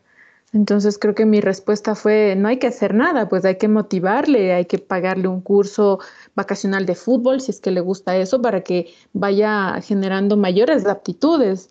Si es que le gusta este deporte, lo único que hay que hacer es apoyar, nada más, y generar las condiciones de bienestar para que ella se sienta cómoda y feliz con lo que está haciendo. Entonces, personalmente y con mi pareja tenemos como otra forma de, de ver la realidad, ¿no? Es decir, no, no, no le apostamos al binarismo realmente. Nosotros eh, pensamos y coincidimos eh, ventajosamente en que esto, uh, las personas deben aprender a explorarse y a conocerse. Ahora con nuestro bebé que tiene ya casi 10 meses, eh, hacemos lo mismo. O sea, nosotros no le hemos dado juguetes en función de su género.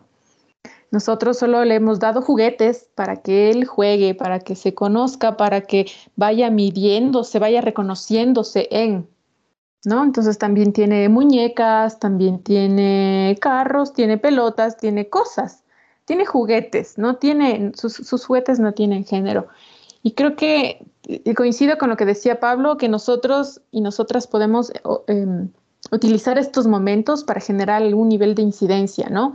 Y lo otro quizás sería, en la medida de lo posible, eh, incidir con las personas más cercanas y a las que queremos desde, desde ahí, ¿no? Desde el cariño, en la medida de lo posible, porque luego hay otros, otros espacios y otras personas, incluso de la propia familia, con las que literalmente a veces ni siquiera se puede hablar o radicalmente terminan bloqueándote de las redes porque pusiste ahí un comentario o una reflexión respecto de el, machismo, la violencia, y, eso incluso puede llevar a interpretaciones que generen discusión y rupturas. Pero en todo caso coincido, ni la ropa, ni los juguetes, ni los espacios, por favor, no tienen género. Otra cosa es que la sociedad, las personas y el propio sistema le asignen un género y eso determine o limite el acceso y la posibilidad de conocer y de reconocernos en ciertos espacios. Sí, yo eh, he visto con buenos ojos algunas, algunos, algunas manifestaciones dadas en, en, las, en algunas escuelas europeas en las que se están rompiendo eh, con los estereotipos de género, no solamente con el color de la ropa, sino también con cierto tipo de vestuarios, ¿no? Eh, un muchacho desafió la escuela yendo con falda, eh, tuvo una censura por parte de la escuela y al siguiente día tuvo el apoyo de varios estudiantes, eh, hombres, mujeres, eh, chicos, chicas, chiques, todos fueron con falda, ¿no? Entonces, creo que eh, muchos de los, de los ámbitos en los cuales nos constituye la, la sociedad como normal pone estos, estas construcciones culturales como, como si fueran eh, eh, rajatablas, ¿no? Como que hay que obedecer a la, a la norma, mujeres con falda, utilizando colores pasteles para que se observe desde ahí la feminidad. Y lo que puedo observar, por ejemplo, desde cómo han sido mi, mis hijas, eh, es bastante interesante ver cómo cuando no construyes estas dimensiones estereotipadas, ellas van adquiriendo sus gustos, sus intereses.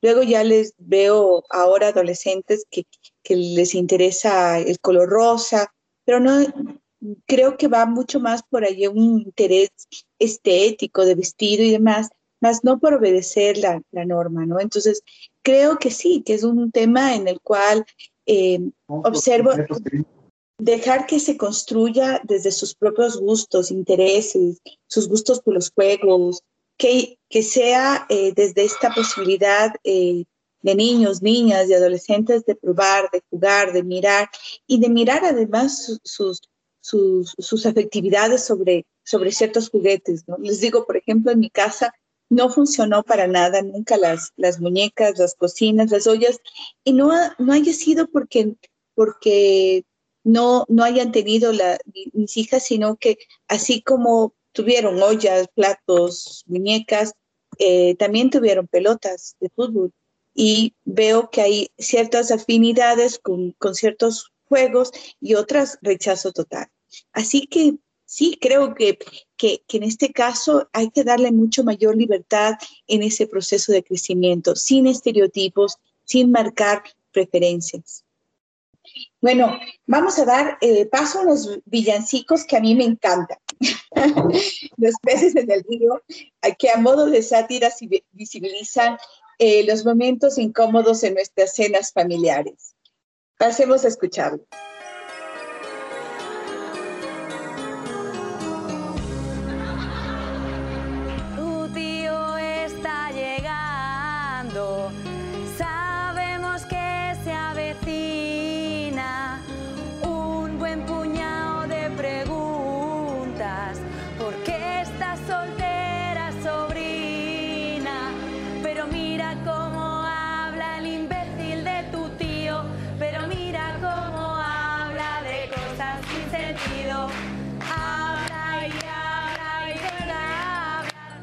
No se quedará mudo el pedazo de ano- ¡Qué buena! Vamos a dar paso a este nuevo momento de debate con una interrogante. ¿Cuál es el momento más incómodo para una feminista en las cenas familiares? Eh, yo, yo, yo, yo. Eh, yo creo que el momento en que te preguntan por qué no tienes hijos, pero no solo que ya les respondes, eh, sino que además eh, creen que tienen que seguirte dando sugerencias la gente, ¿no?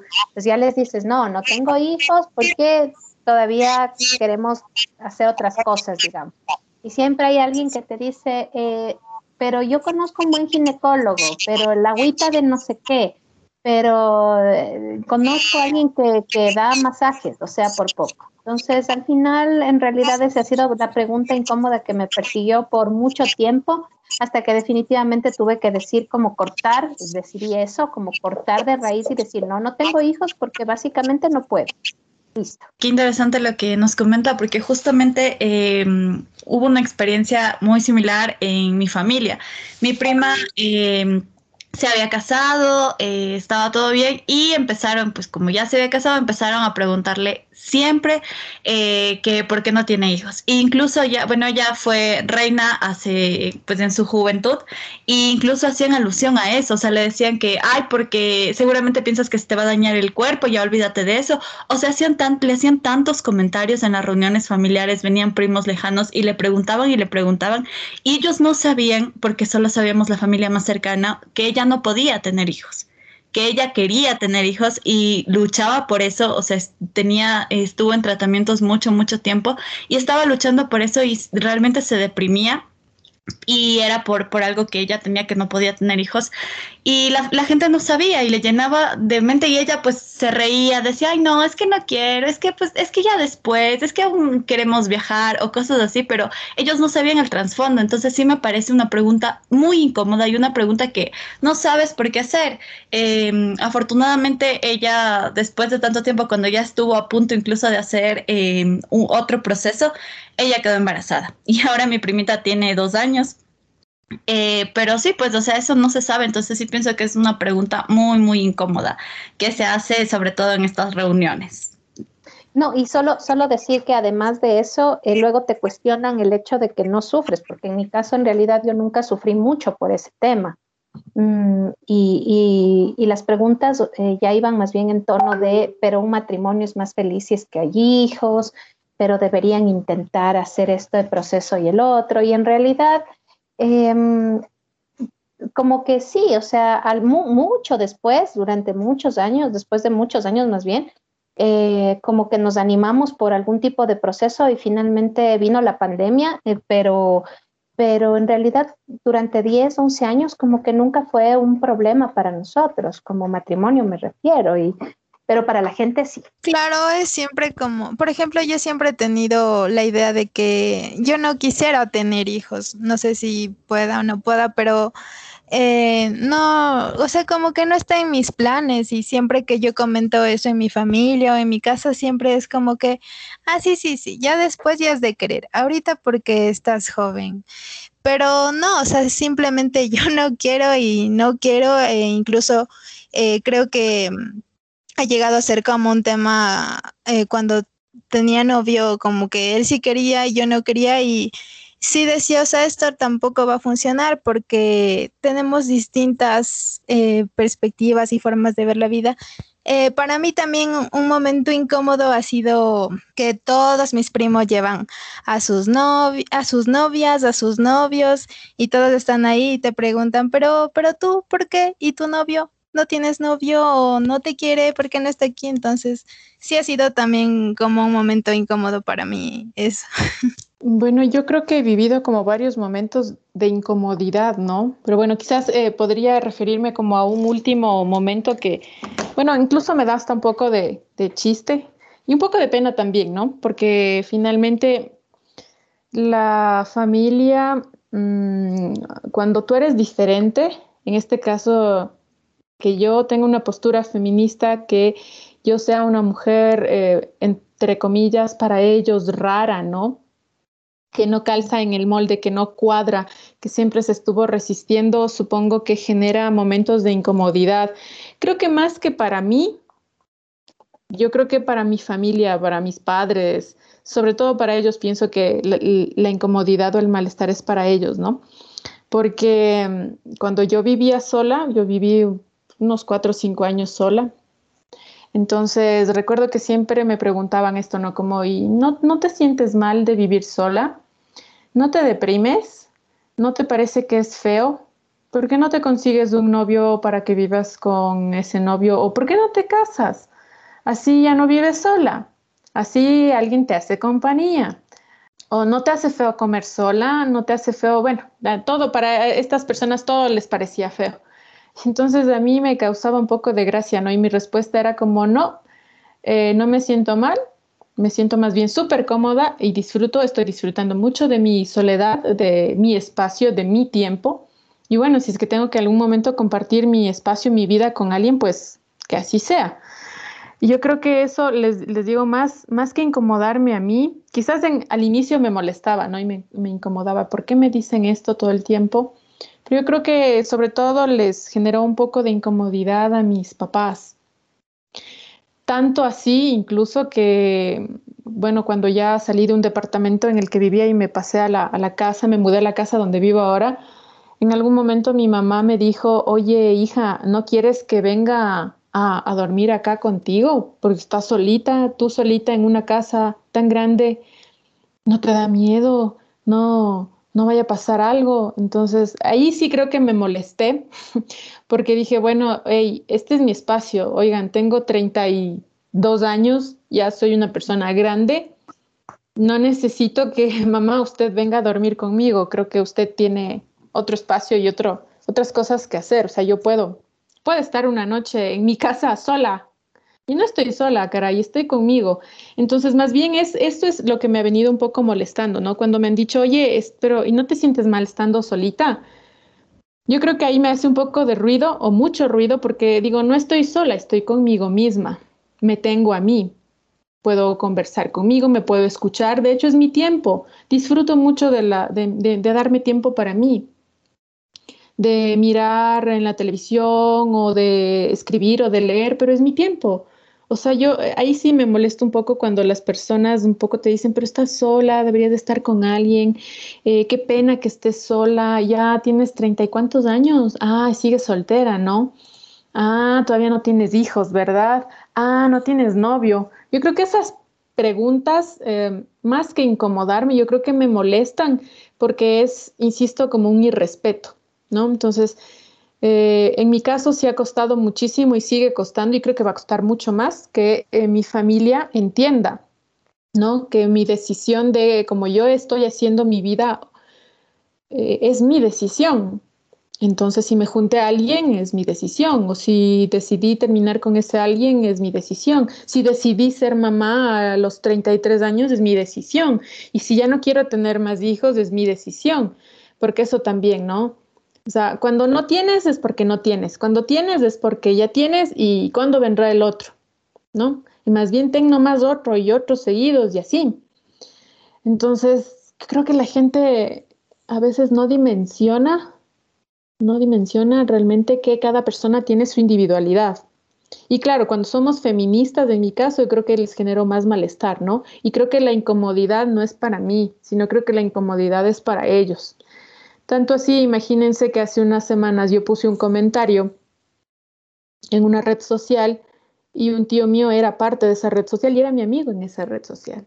Entonces se indignó tanto que me comentó, pero ¿cómo pones eso? Entonces yo, mi primera respuesta fue, bueno, oye, mira, estoy poniendo esto por, e-", y di todo un contexto en buen plan. Él se enojó más y me contestó así como mucho más enojado y violento Um, por ahí eh, la Nati hizo un comentario que me pareció súper chistoso porque era una respuesta así como una respuesta muy, muy graciosa. Y él, la respuesta de él fue así como borrarme, me borreó, me bloqueó y eso generó incluso que una prima salga a hablar por mi tío, a defenderle a mi tío y es como, chuta, a mí esas situaciones me generan Uh, quizás ya no malestar, sino me, me, genera como mucha pena y tristeza, ¿no? Que la, las personas no podamos eh, ser respetuosas de la opinión de las otras personas y que cuando uno se toma un momento para explicarles determinada acción, la gente reacciona de forma más violenta y grosera y terminan ellos o ellas enojándose y aislándose. Entonces yo creo que más bien el momento, los momentos incómodos no han sido para mí, sino para mi familia, para la gente que está cercana a mí, porque creo que no logran a veces entender, ¿no? Cuál es mi realidad y por qué lucho y por qué mi postura política. Eh, les cuento un poco mi, mi momento incómodo. Eh, bueno, fueron varios años de momentos incómodos en todas las cenas familiares. Eh, pues eh, creo que varias cosas en las cuales eh, uno en el proceso de crecimiento en la vida va tomando opciones. Y una de las cosas que yo dije, bueno, quiero estudiar, quiero graduarme, quiero trabajar. Y, y el trabajo, de alguna manera, soy antropóloga, implicaba mucho viajes de campo y demás. Entonces tuve un novio, luego una ruptura que duró muchos, mucho tiempo, esa ruptura sin novios ni nada, ni, ni, pensando en casarme. Y ya estaba cerca, creo, de los 30 años y pues no, no estaba ni en noviada ni nada. Y cada vez que había las cenas familiares, matrimonios, bautizos, difuntos, todos estos eventos en los cuales uno se toma con el tío, la tía abuela y demás, siempre vienen los comentarios desde qué delgada que estás, qué gordita, que no sé cuántas, la dieta de esto, y bla, bla, bla, bla. Y creo que entre las cosas en las cuales eh, más me molestaban y se convertían en momentos incómodos era el tema del matrimonio, el tema de los hijos y yo todo el tiempo eh, creo que sin querer armar polémicas ni nada, pero de repente se armaban unos quilombos en la casa porque le lanzaba a la tía soltera alguna cosa y usted por qué se mete si usted tampoco se casó o porque, o si la tía eh, que tenía 80 años le preguntaba y usted vivió alguna vez con su novio o algo, le, lanzaba la misma pregunta. Y creo que eh, algo que sucede en las familias es que creen las familias por ser mayores, adultos mayores, que pueden decir cualquier cosa y uno les perdona, porque sí, porque es la tía, porque es el tío, porque es la prima que es rara, porque es el primo no sé cuánto, porque así mismo son chistosos y uno debe soportarlo. Pero cuando uno se lanza alguna cosa, esperan que, que uno sea amable, que sea disciplinada, que sea, que sea una persona educada y no soportan que, que, uno a veces diga las cosas tal como son, o sea, más o menos decir, usted no se mete en mi vida o yo no me meto en la suya porque se vienen a meter en mi vida. Y entonces ese tipo de respuestas que uno no esperaba que generaban en realidad mucha incomodidad. Y sí, coincido totalmente con, con Mariana. Creo que la incomodidad es del otro, no es mi incomodidad, ¿no? Es, creo que las personas que no logran soportar que se les diga las cosas como, como son o que es, creyeron que su voz era autoridad o que eran la voz adultocéntrica, ¿no? Esta visión adultocéntrica que pueden decir a cualquiera lo que les dé la gana y uno debe callarse. Entonces sí creo que las he vivido, las he vivido creo que eternamente en mi vida cuando son reuniones, como digo, bautizos, ceremonias, muertes y demás. Sí, sí, tienes razón justo al decir eso, ¿no? Que hay gente que, cree que tiene el derecho de, opinar sobre todo, pero además de demandar una especie de solemnidad, de, formalidad por parte de una para, para, tolerar cualquier tipo de comentario, porque al final son, entre comillas, comentarios bien intencionados. ¡Qué turro! Y voy a darle voz a mi compañero Pablo. Él nos comenta, dice, qué difícil es cuando hay las reuniones familiares y llega el momento incómodo o molesto porque tal vez te quieren aconsejar, pero en realidad lo que están haciendo es que nos están criticando, nos hacen daño o nos molestan. Él nos dice que cuando era más joven le decían, eres como raro, ¿no? Como, ¿Cómo es que no te gusta el fútbol? ¿Cómo vas a tener solo amigas? Pero cuando ya supieron que era gay, como que cambió un poco y al final dejaron de hacer ese tipo de comentarios. Yo tuve suerte, pero hay gente que no pudo ir a las reuniones porque ya no les aceptaban por mostrarse como son. Eso es lo que nos dice Pablo. Y bueno, creo que hemos llegado al, al final del programa. ha sido un bueno. programa muy bonito, muy interesante. Hemos sido insurgentes, insurrectas. Eh, hemos presentado villancicos no convencionales, pero que al final dicen mucho, mucho de lo que tenemos que ser críticas, eh, visibilizar situaciones que no se están viendo. Y, y, eso, eso es lo que tratamos con este programa y me hace muy feliz compartir con ustedes en esta fecha que es tan especial, pero teniendo una Navidad feminista. Espero que nos escuchen en el siguiente programa, el siguiente jueves. Yo soy Angie Proaño y nos esperamos con un nuevo programa de Guarichas e Insurrectas. Así es, yo también me despido. Soy Natalia Angulo Moncayo, que esta Navidad, bueno, más bien sea un espacio de compartir, de construir cosas con la familia, de construir nuevas prácticas muy respetuosas, muy amorosas, que nos queramos mucho y nada, eso porque como ustedes saben, en este programa respetamos las distintas eh, posturas sobre temas religiosos, etcétera, pero más que nada decirles que todos estos días lo puedan pasar con tranquilidad y salud, que creo que hoy por hoy ya es bastante. Un abrazo Mile, Mari, Angie, Mabe, Pablo y a todas, todos, todas quienes nos escuchan. Y yo también me despido eh, deseándoles lo mejor para ustedes, para su familia. Eh, han sido tiempos difíciles.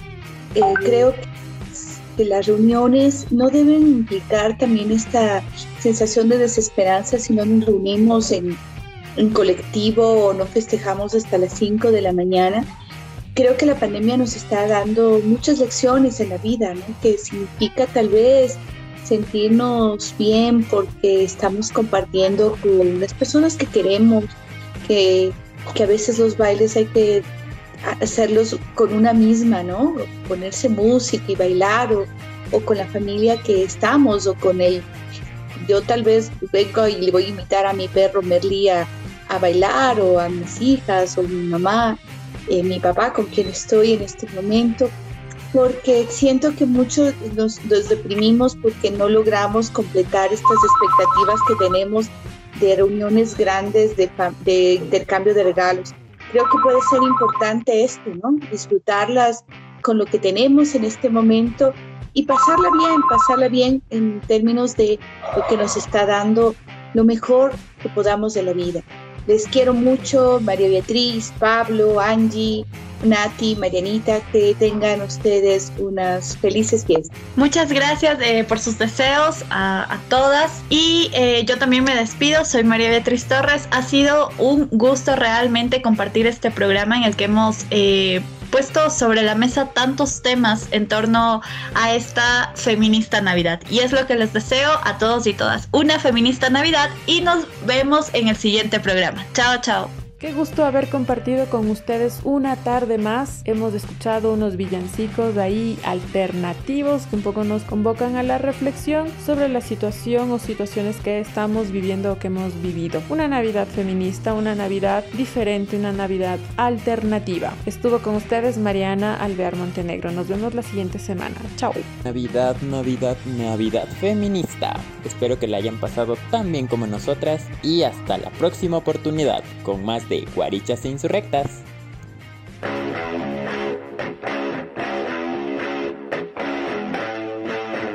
Guarichas e Insurrectas. Un programa diverso que piensa y problematiza la sociedad desde el feminismo. La cuarta ola. Milena, Mariana, Natalia, Angie, María Beatriz y Pablo. Esto fue Guarichas e Insurrectas, tejiendo redes, rompiendo fronteras. Hasta la próxima. Guarichas e insurrectas.